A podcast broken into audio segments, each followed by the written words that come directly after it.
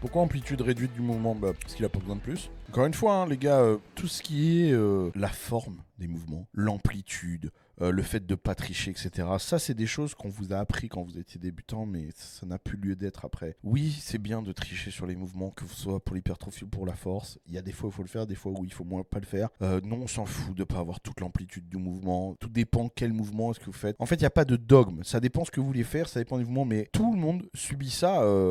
tous les athlètes subissent ça, c'est-à-dire que quand vous êtes à un certain niveau, que vous faites des choses, tu vois, par exemple, même Ronnie, il va faire. Là, là c'est Ronnie, tu vois. Donc on n'ose rien dire. Toi, ta question, tu demandes comment ça se fait qu'il fait ça et tout. Euh, Logique, hein, je comprends. Si moi je fais ça, par exemple, il y a des mecs qui vont dire Ah, l'amplitude elle est pas bonne. Ou même si des mecs, des, athlètes euh, de très haut niveau font faire ça, t'as des mecs qui vont dire Ah, l'amplitude elle est pas bonne. Mais comment ça, l'amplitude elle est pas bonne? Elle est pas bonne pourquoi Elle est très bonne pour travailler la portion du triceps qu'il a envie de travailler à l'instant T, là. Il n'y a pas de règle. Pour faire de l'hypertrophie, pour grossir, généralement, il y a un papier entier de Brian Thompson là-dessus qui dit que tu peux pas devenir gros si tu triches pas. Il faut tricher sur les mouvements, bien sûr. Bien sûr, parce que ça peut t'aider à passer des points euh, l'angle de tirage il est euh, quasi en hyperextension, tu vas avoir des pertes de force et où ça va te permettre de pouvoir charger plus justement et de mieux solliciter des parties du mouvement ou au contraire à ce moment-là tu as vraiment un recrutement optimal. Donc c'est intéressant, par exemple typiquement pour du curl alter, tricher c'est très bien. Il y a tricher, il y a tricher jusqu'à un certain point, tu vois, mais euh, tricher un peu pour le démarrage et pour pouvoir mettre plus lourd, si ton but c'est l'hypertrophie des biceps, mais c'est très bien. C'est très bien de se donner un coup au début, ça te permet de mettre plus lourd, d'avoir un petit mouvement de balancier,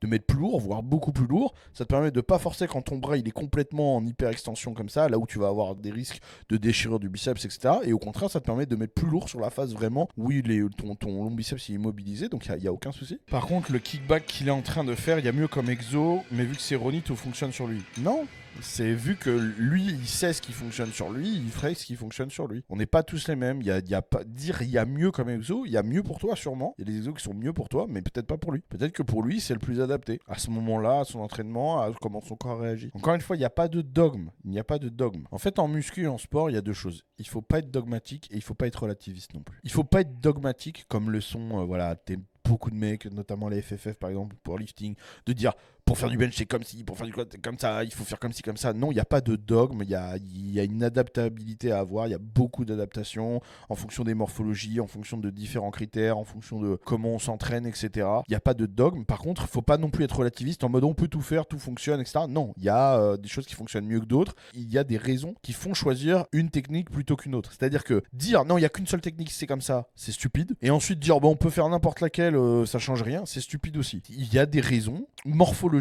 métaboliques, de but, de structure de l'entraînement, etc., qui peuvent faire choisir certaines techniques, certains mouvements, certaines techniques d'entraînement, certaines techniques de programme, etc. Et il n'y a pas genre une solution à tous les problèmes, euh, c'est que comme si, c'est que comme ça. Mais d'un autre côté, il faut que ce soit vraiment adapté et nécessaire. On garde que le nécessaire.